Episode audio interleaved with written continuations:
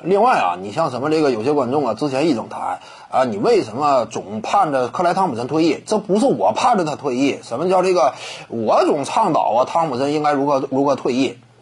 你要看清楚一点，那就是汤普森当下啊遭遇的是什么局面？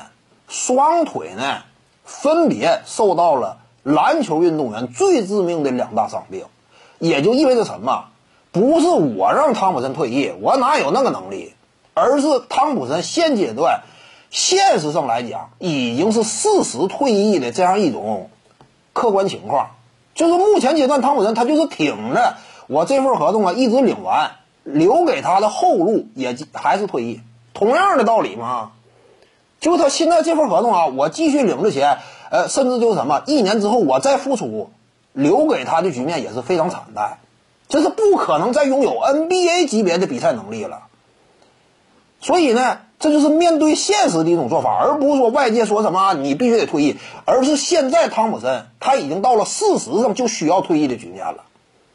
两腿遭遇这种重伤，哪一种是相对仁慈的，哪一种是相对残酷的？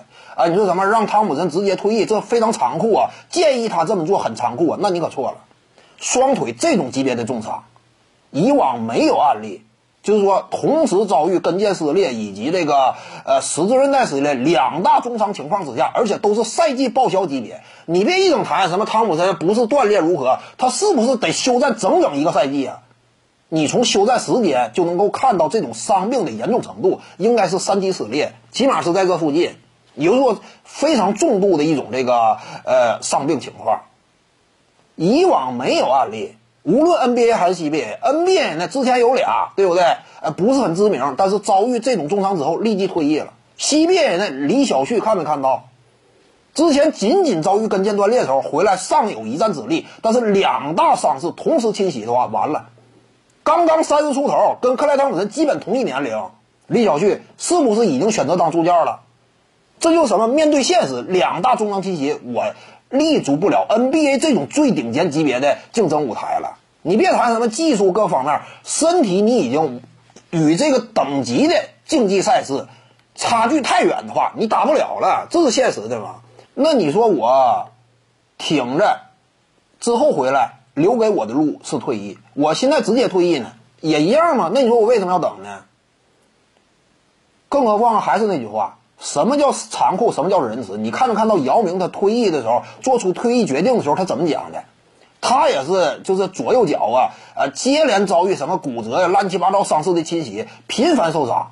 当时姚明给出退役退役理由就是：我不希望有一天我必须得坐着轮椅退役，我想要今后啊能够更好的陪伴我孩子成长，能够健康的呃有一种健康的生活。这是姚明当时退役的说法。就是已经左右腿啊频繁重伤，而且姚明你不要忘了，他遭遇的伤病可没有汤普森这么棘手。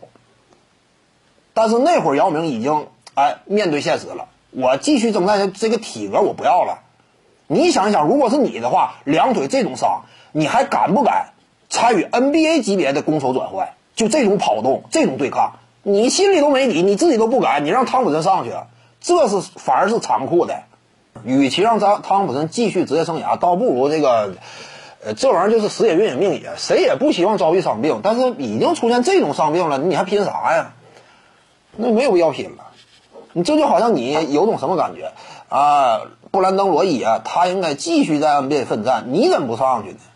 你要是双腿这样，你都不乐意上了。我，呃，右脚跟腱断裂。左脚这个十字韧带撕裂，你还让我在 NBA 赛场之上打球啊？我就为了满足你看我比赛的欲望啊！